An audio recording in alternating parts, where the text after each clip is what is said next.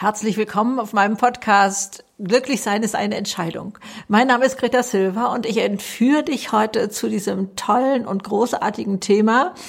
Lieben ist ein Tu-Wort. Wir tauchen also ab in das wichtige Thema Liebe, was wir dafür tun können, was das alles betrifft, wie, wie groß die Bandbreite ist, wo wir handeln können. Aber ich möchte mich erst einmal, bevor wir da gemeinsam abtauchen, bei euch bedanken, was alles Schönes in meinem Leben passiert, weil es euch gibt. Ihr äh, seid unglaublich äh, bei den Bewertungen des äh, Podcasts. Da freue ich mich riesig drüber. Ich kann äh, leider auf eure Kommentare ja nicht antworten, ähm, aber auf Instagram geht das, denn da erfahre ich auch so viel Liebes. Ich muss mal äh, ein paar äh, rausgreifen und, und äh, so Highlights vorlesen. Angelika schreibt mir, Frau Silver, Sie haben mich umgefegt. Applaus, Applaus. Souveräne Leichtigkeit mit Tiefgang und sowas von charmant. Boah, das freut mich unglaublich äh, und ähm, ja, ist also reicher Lohn, sage ich mal, ähm, von euch immer dieses Feedback zu bekommen, dass es sich was verändert in eurem Leben und dass da etwas passiert. Äh, das ist für mich ein unglaubliches Geschenk. Ja, und mein Buch ist auch wieder auf die Bestsellerliste gesprungen.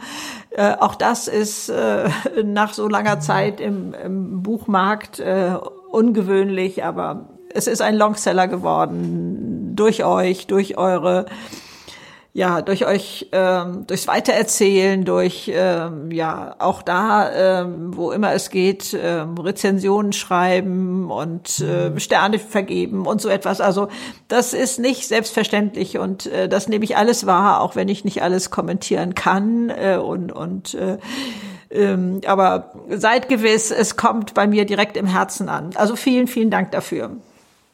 Und ja, Herz ist eigentlich schon das richtige Stichwort für Liebe, finde ich.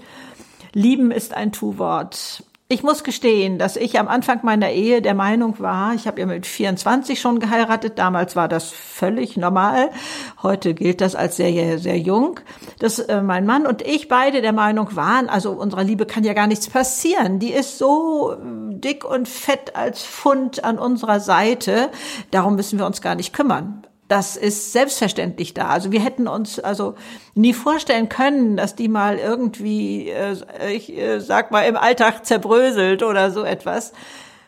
Das ist, ähm, glaube ich, am Anfang oft der Fall.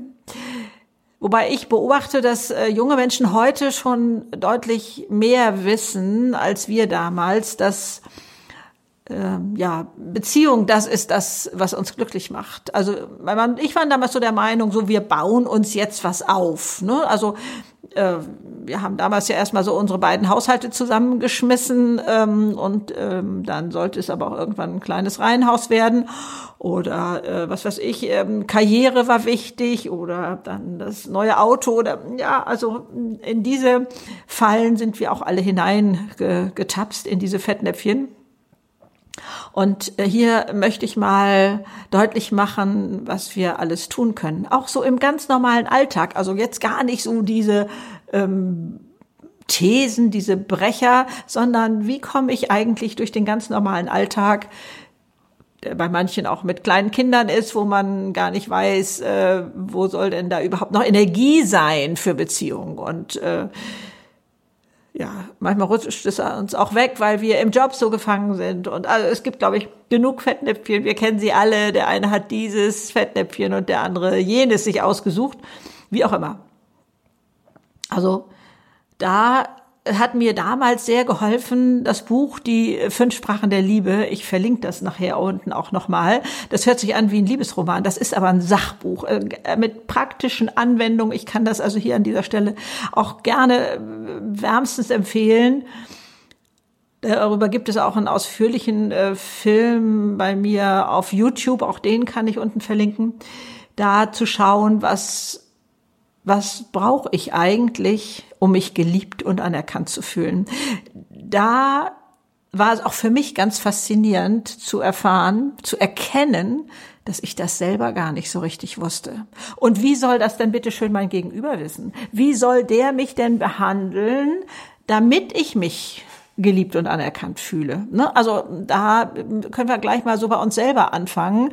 Also diese fünf Sprachen der Liebe teilen sich hier auf in Lob und Anerkennung oder Geschenk, jemand braucht mehr die Zweisamkeit und sagt, das andere nützt mir alles nichts oder Hilfbereitschaft, Zärtlichkeit.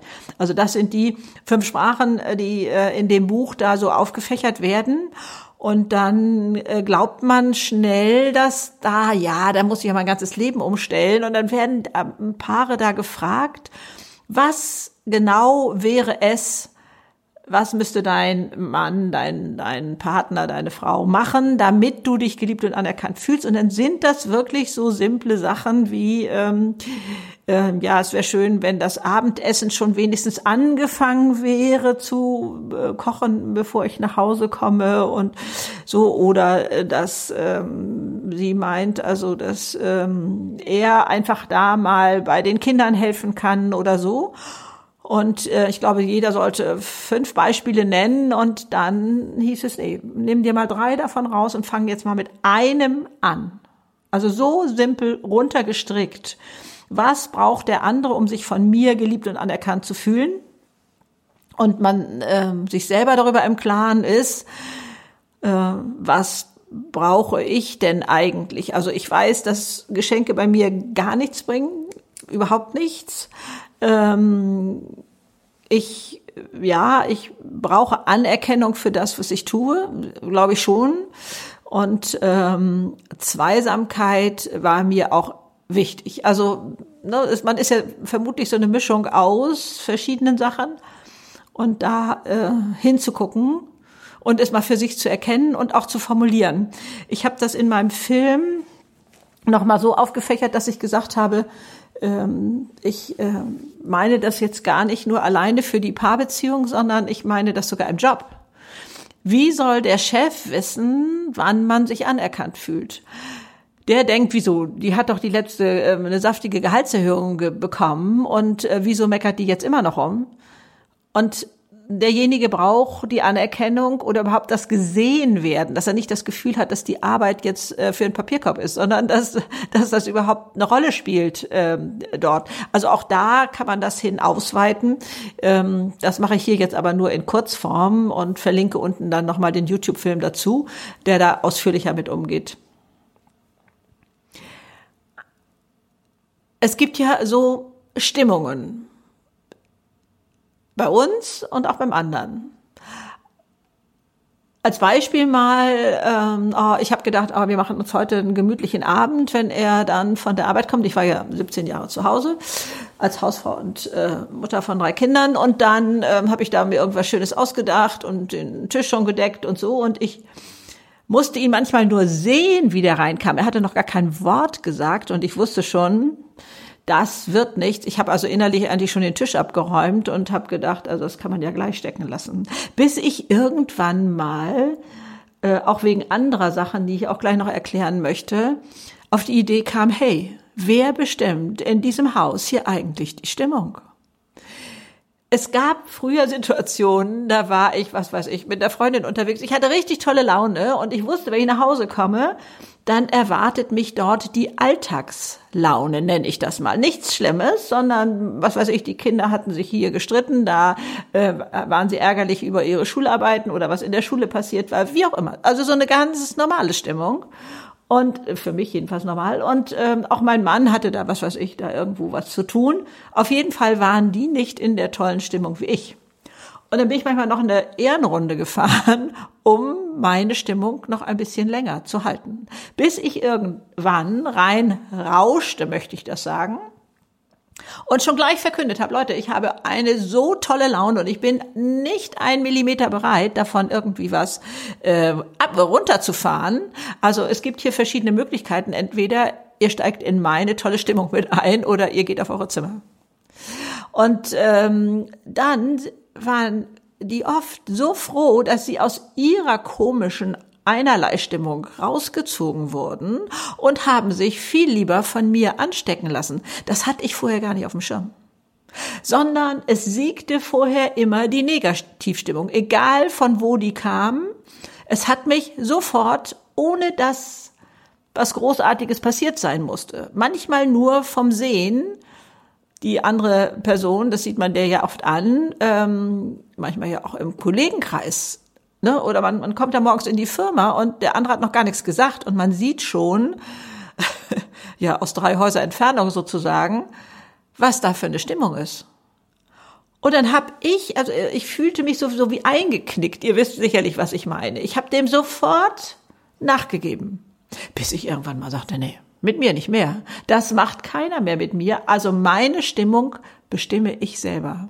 Und siehe da, so viele Situationen, Menschen waren dankbar, dass ich sie da mitnahm auf diese andere Reise. Also da auch gerne Mut machen, bei der eigenen positiven Stimmung zu bleiben und nicht einzuknicken, wenn da irgendwo was anderes anrollt. Ich habe auch diese Formulierung gewählt, ähm, zum Beispiel äh, dieses, äh, was ich am Anfang erwähnt habe, ne, man kommt nach Hause und ist nicht gut drauf, dass ich das angesprochen habe und habe gesagt, Mensch, oh, ich glaube, du hattest heute einen stressigen Tag.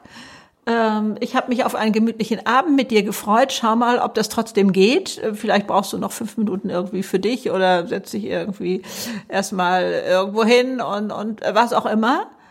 Also nicht gleich klein beigeben, weil eventuell die Stimmung nicht so gut ist. Also das ist ja jetzt nur ein Beispiel von vielen. Ähm, vielleicht kennt ihr das ja auch so, so ähnlich, dass äh, die Negativstimmung sich immer viel schneller und intensiver ausbreitet als die Positivstimmung. Und ich kenne auch den Trick, also ich musste das nicht so für mich machen, aber ich kenne auch, dass sich manche, ich sag mal, in so einen Lichtkegel stellen und sagen, hier ist meine Stimmung, hier sind meine inneren Grenzen oder sie haben das Gefühl, sie stehen so wie in einem Kokon, dass es ihnen nichts ausmacht, wenn da die anderen andere Stimmung haben. Bei mir hat es gereicht, dass ich sage, jeder hat das Recht, seine Stimmung so zu haben. Hat mit mir nichts zu tun. Ich habe die sozusagen freigegeben und habe dann mein Ding gemacht. Also ich blieb so bei mir. Also ich weiß, manchmal ist das nicht so ganz leicht, wenn da solche Welle anrollt. Ähm, ja, ganz selten. Äh, ich erinnere mich eigentlich gerade nur an einmal, dass ich dann gesagt habe, nee, dafür stehe ich jetzt nicht zur Verfügung. Das können wir ein andermal besprechen. Oder so Redewendungen, die habe ich allerdings öfter gebraucht es tut mir leid, dass das in deiner Welt gerade so dramatisch aussieht. In meiner Welt ist das anders. Ich sehe es anders. Und nicht mehr so hin und her diskutiert, das habe ich übrigens mal in einem Seminar gelernt, äh, über, also beruflicher Art, ähm, wie argumentiert man. Und wenn man immer wieder neue Argumente bringt, dann ist der andere eigentlich schon gezwungen, Gegenargumente zu finden. Und deswegen gar nicht erst damit anfangen und zu sagen, nö, bei mir sieht das anders aus. Ja, ich akzeptiere das, dass du das so siehst oder so empfindest und so ist es auch völlig in Ordnung. Aber bei mir ist das anders.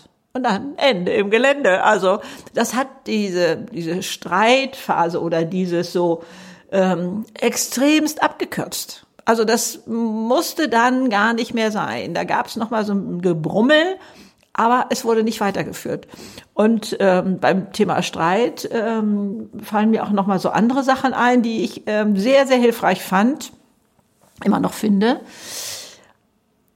Beim Streit ist es ja so, dass äh, ich sag mal man sich gegenübersteht und ein Problem ist in der Mitte. Ne? Also da äh, es gibt einen Anlass, warum man sich streitet. So und dann ist es toll, wenn es einem gelingt, durch Formulierung, also dass man es ausspricht und sagt, okay, ich erkenne ein Problem, aber ich möchte gerne an deiner Seite mitstehen, um dieses Problem zu lösen. Also nicht mehr gegeneinander, sondern man formuliert das Problem, das ist da, aber steht sich nicht mehr gegenüber. Ihr, ich mache euch das hier gerade so ein bisschen mit meinen Händen vor. Ich hoffe, ihr äh, wisst, was ich meine dass man da nebeneinander steht und sagt, ja, wir erkennen beide dieses Problem und lass uns gucken, wie können wir das gemeinsam lösen. Ein anderen Ansatz mag ich auch unglaublich gerne, dass man, was weiß ich, auch mittendrin, auch wenn die Wogen schon hochschwappen, einmal kurz innehält und sagt, wie werden wir eigentlich in einem Jahr auf dieses Thema schauen? Und dann ist das oft so lächerlich dann wird es plötzlich ganz klein, dieses Problem und dieses Thema. Nun muss ich ja auch noch, ich kann mich noch gut erinnern an meine Anfangszeit mit meinem damaligen Verlobten, späteren Ehemann. Ähm, da habe ich manchmal nur gestritten, verzeiht, es ist mir auch gerade ein bisschen unangenehm, weil ich glaubte, wenn ich hier nachgebe, dann stelle ich die Weichen so, dass ich dann immer und auf ewig ähm, dem nachgeben muss, zum Beispiel. Das war eine Sache. Mein, mein damaliger Verlobter war äh, recht eifersüchtig. Das hat sich Gott sei Dank mit ähm, in der Ehe dann äh, gegeben. Und in dem Unternehmen äh, war, was weiß ich, ich äh, Abteilungsleiter, ein Chef, egal, der kam von irgendeiner spannenden Fernreise zurück und nur die Älteren ähm, von euch wissen noch, was eine Dia-Show war und hatte gesagt, er würde von dieser Reise, was weiß ich, Kanada, Ägypten, ich weiß es wirklich nicht mehr, würde er abends nochmal Dias zeigen. Und das erzählte ich meinem Verlobten und er sagt tatsächlich, ähm, naja, also wenn du deine Zeit lieber mit denen verbringst als mit mir, dann bitte. Oder irgendwie sowas Schnippisches. Und habe ich gedacht, hat der eigentlich einen Knall? Ähm, und hab, bin da hingegangen, nicht weil mich das interessierte, sondern nur, weil ich dachte, nee, wenn du hier jetzt nachgibst, dann hast du auf immer und ewig da die Weichen gestellt und er meint, er könnte damit irgendwie äh, so mein Leben beeinflussen. Das ist eigentlich Blödsinn. Also da, also ich glaube, das passiert auch nur am Anfang einer Beziehung. Nachher ist man irgendwie über diesen Punkt weg, dass man glaubt, man stellt da irgendwelche Weichen. Also das kann man ja auch formulieren, dass man jetzt sagt, also in diesem Fall ähm, würde ich tatsächlich lieber die Zeit mit dir verbringen. Ich sage da ab. Oder aber ich möchte das gerne machen, weil es mir ähm, ja beruflich da wichtig ist, auch mal einen Abend mit den Kollegen so ein bisschen lockerer zu verbringen oder so etwas. Aber Dazu war ich damals überhaupt nicht richtig in der Lage, das zu kommunizieren, sondern ich erinnere mich noch, dass ich Entscheidungen gefällt habe, nur weil ich Angst habe, hatte, ich würde irgendwie ein, ein, eine Spur da oder etwas freigeben, was dann in Zukunft da unglücklich äh, so weiterlaufen würde. Also das Streitthema ist ja mannigfaltig, wieso wir das so machen können und ähm, wollen oder äh, ja äh, ja, in etwas reinrutschen, was wir eigentlich gar nicht so wollen. Ich glaube, uns allen ist bewusst, dass es eigentlich immer um oder oft um Kleinigkeiten geht. Es geht gar nicht um so elementare Sachen. Und das da zu wissen, dass, ähm, dass da die Liebe wirklich die stärkste Kraft ist. Ich äh, spring jetzt mal, ich habe tatsächlich das später auch beruflich eingesetzt. Wenn Verhandlungen, ich war ja selbstständig, ich musste Honorare selbst verhandeln, ich musste alles immer selber verhandeln, äh, da äh, mit einem neuen Auftraggeber wieder neu mich mich ein, einspielen und so. Und da stand ich manchmal so mit dem Rücken an der Wand und wusste nicht weiter zu argumentieren und habe mich dann gefragt, wie würde die Liebe jetzt entscheiden? Und da es hört sich sicherlich ein bisschen komisch an, aber da sind mir neue, andere Ideen gekommen. Plötzlich war das nicht mehr mein Gegner in der Verhandlung sozusagen, wo ich etwas erreichen wollte, sondern ich konnte ganz anders den Bogen schlagen, seine Argumente mit hineinnehmen und es war am Ende für mich von Vorteil. Also da also auch noch mal zu gucken, was kann ich da tun? Wieso ist Lieben ein Tu-Wort? Ne? Das äh, greife ich mir ja jetzt äh, sozusagen noch aus der aus der aus der Grundschule sozusagen. Ne? Ich weiß gar nicht, ob das heute auch noch so benannt wird oder ob man das gleich ein Verb nennt, äh, weiß ich gar nicht so genau.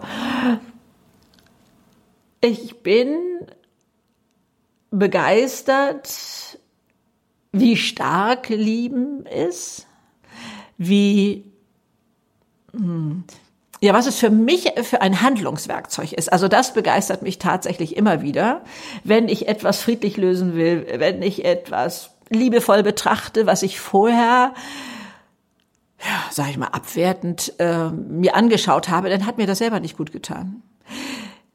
Und das mal so ganz klar zu verstehen, es geht nicht darum, etwas für den anderen liebevoll zu tun. Das sieht nur vordergründig so aus, sondern ich verändere damit mein Lebensgefühl. Ich lebe so viel sanfter, in Frieden mit mir und der Welt. Wobei mit mir, das ist schon wieder das nächste Stichwort, denn kannst du dich eigentlich selber lieben? Ich glaube, wir kennen alle diesen Satz aus der Bibel, ne? liebe deinen Nächsten wie dich selbst. Ich kenne ihn seit Kindertagen. Aber so richtig verstanden habe ich den nicht. Und ich habe nicht begriffen, dass das so die, die Keimzelle ist. Wenn man das nicht selber für sich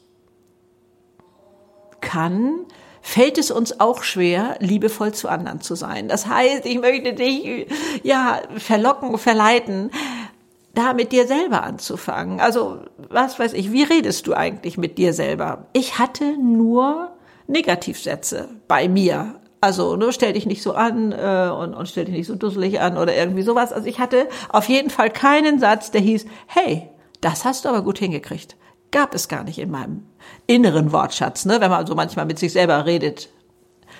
Und da mal hinzugucken, wie perfekt möchtest du sein? Also das, das Thema habe ich ja also oh, erschreckend, erschreckend lange äh, gefahren und habe mich dafür verurteilt, wenn ich das doch nicht konnte. Also wir haben ja drei Jahre auf Kinder warten müssen und ich wollte wirklich die perfekte Mutter sein. Ich war ja nur zu Hause und das muss doch möglich sein. Das war ja mein, mein Job, mein, mein Oberbegriff, mein Herzensthema. Es war das alles. Und trotzdem habe ich das nicht geschafft. Hier war ich zu ungeduldig. Ich weiß nicht, da habe ich das versäumt oder wie auch immer. Also ich war erschrocken, dass mir das nicht gelang und habe mich so dafür verurteilt. Das hat recht lange gedauert, bis ich wirklich verstand, so funktioniert Leben. Wir sind nicht perfekt auf die Welt gekommen, sondern, ich sag mal, äh, bei mir jetzt mal Mutter-Kind, Elternkind, aber dieses sich aneinander reiben und aneinander leiden ist notwendig, ja, um Diamanten zu schleifen, habe ich das mal in einem, einem Gedicht äh, genannt. Ne? Also da zu wissen,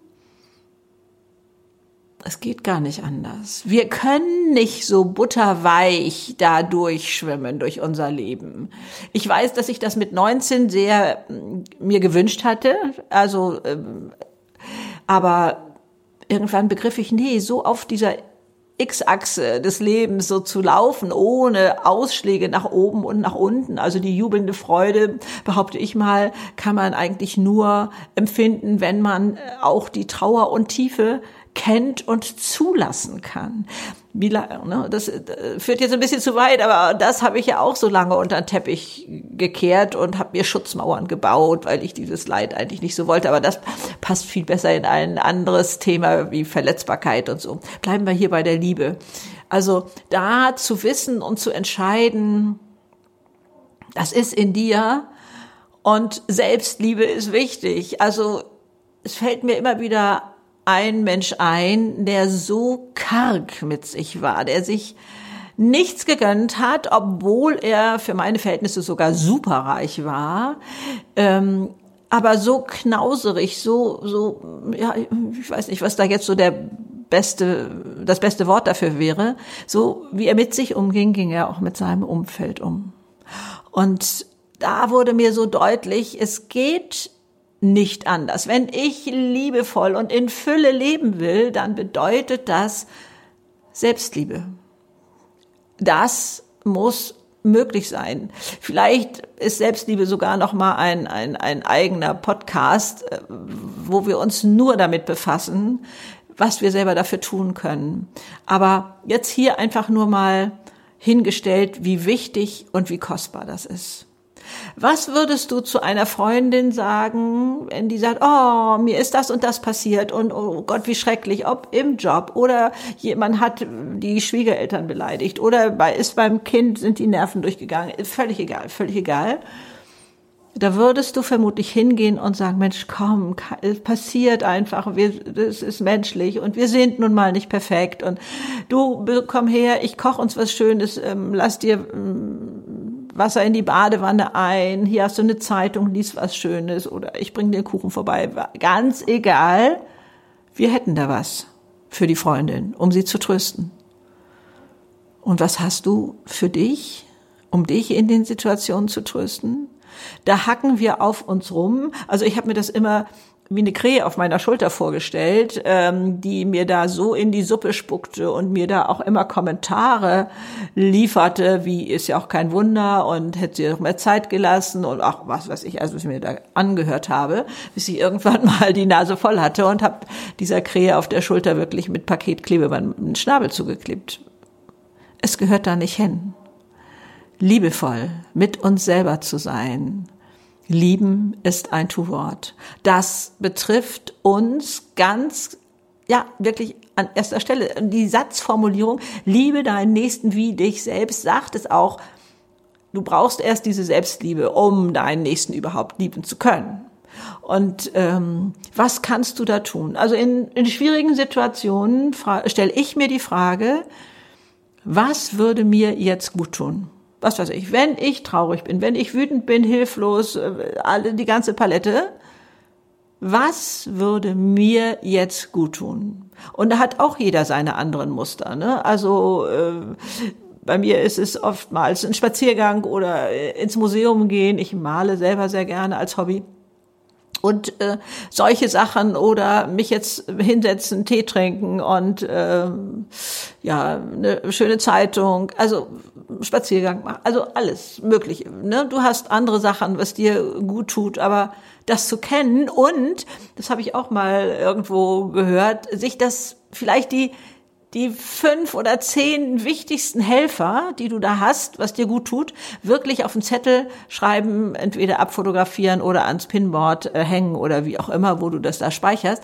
Denn in den Situationen erinnern wir uns manchmal gar nicht so richtig, was wir eigentlich für ein Repertoire haben, was uns in schwierigen Situationen gut tut. Tolle Musik hören, ein bisschen tanzen, also du hast da ganz andere Sachen und wenn du da Tipps hast, also gerne dann auch auf Instagram äh, in die Kommentare bringen, was dir hilft, was dir gut tut, wenn es dir schlecht geht.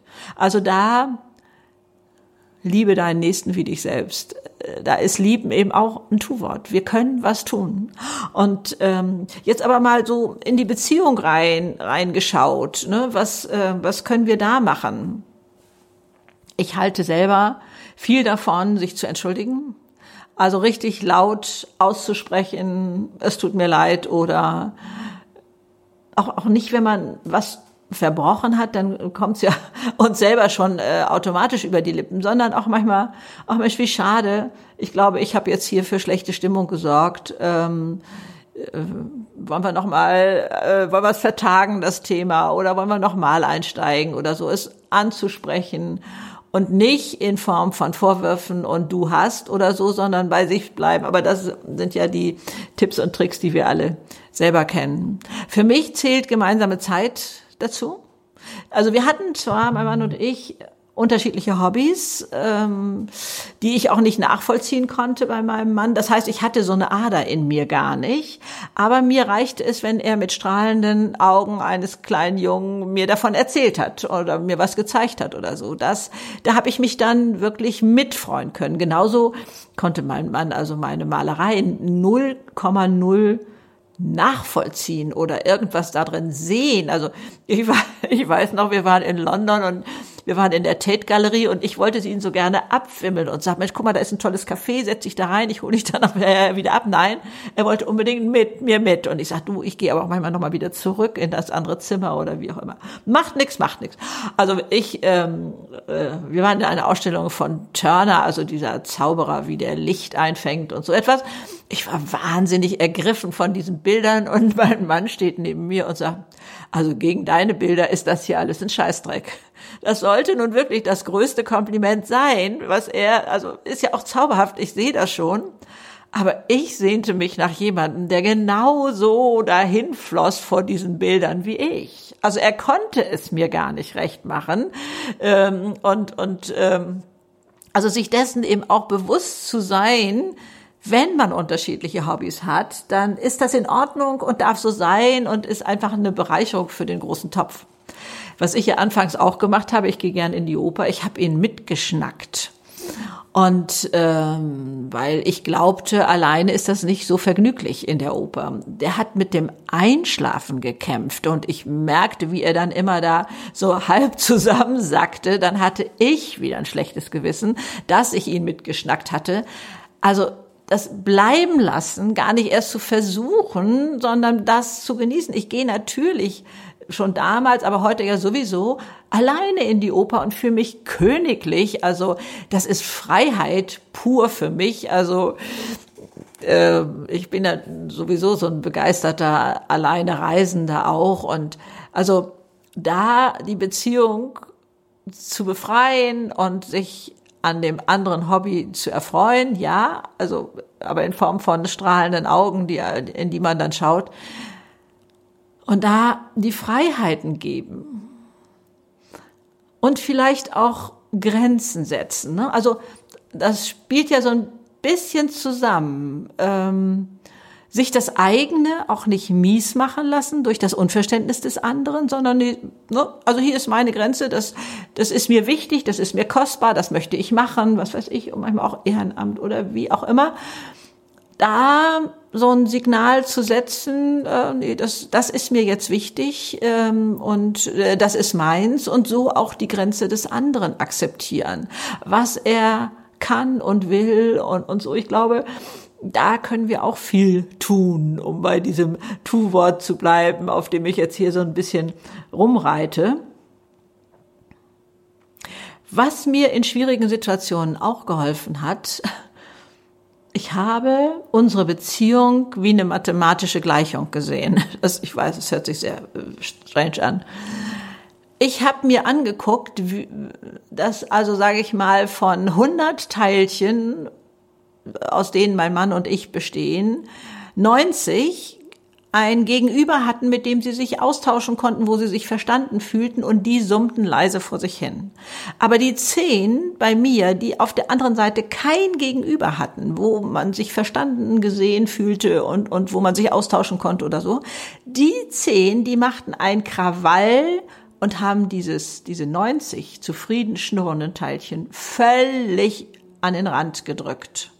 Ich sah nur die zehn Teilchen, die hier nicht zufrieden waren, die nicht äh, klarkamen und, und also und da hat es mir geholfen, diese mathematische Gleichung sozusagen, ja, ist kein schönes Wort dafür, ich weiß, aber äh, aufzustellen und zu sagen, hey, komm, guck mal mehr zu dem, was hier alles gut läuft, was was hier äh, liebevoll ist und was was funktioniert. Und das kann man auch mit Jobs machen, die man nicht so liebt, weil ich beobachte, dass wir ganz viel an Sachen hängen, im negativen Sinne hängen bleiben, also ähm, uns stoßen, die negativ sind. Und dann, wenn ich dann nachfrage und sage, Mensch, wie oft siehst du denn deinen schlimmen Chef überhaupt? Ja, einmal im Monat ist manchmal die Antwort. Und ich sage, ja, und wieso kann der dir denn so die Arbeit vermiesen?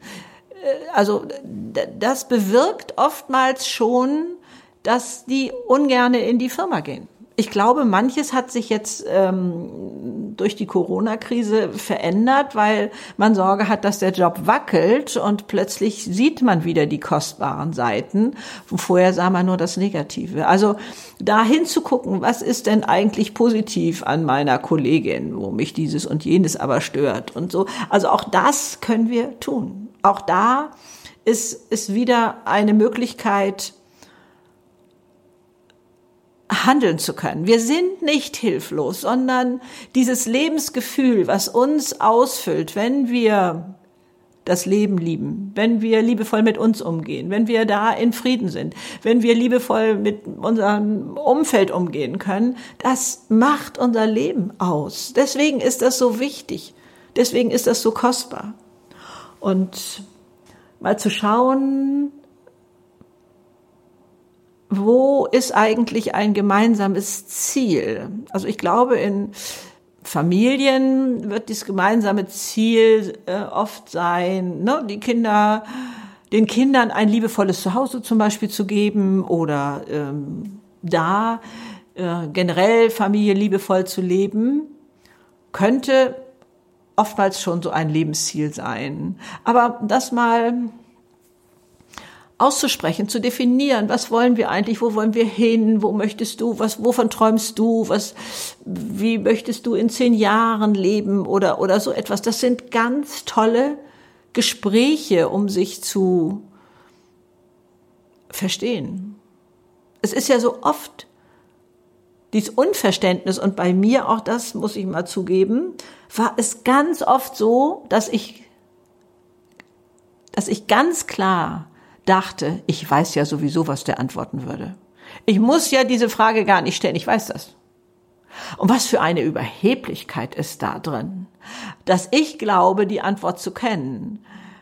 Also da zu fragen und, und sich dafür auch zu interessieren und nicht so schon abzuwinken nach dem ersten Halbsatz, ja, ja, ich weiß schon oder so.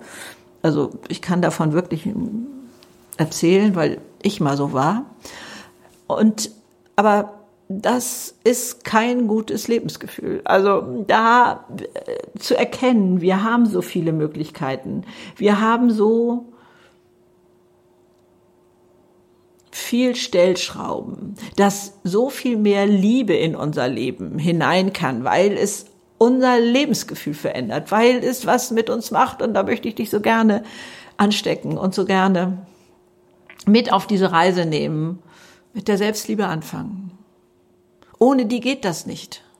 Und diesen Perfektionisten wirklich mal entweder den Schnabel zu binden oder egal, was für dich ist, äh, vor die Tür schicken und zu sagen, nein, also ich meine, wie vermessen sind wir denn? Wir wollen auf allen Gebieten perfekt sein. Also ich wollte das, glaube ich. Ne? Ich wollte die perfekte Kollegin sein, die äh, perfekte Ehefrau, die äh, perfekte Mutter, die perfekte Tochter für meine Mutter. Also ich hatte da einen Bilderrahmen um mich gezimmert, wo ich hinterher dachte, hey, auf was für Zehenspitzen laufe ich hier überhaupt, um dieses Bild zu erfüllen?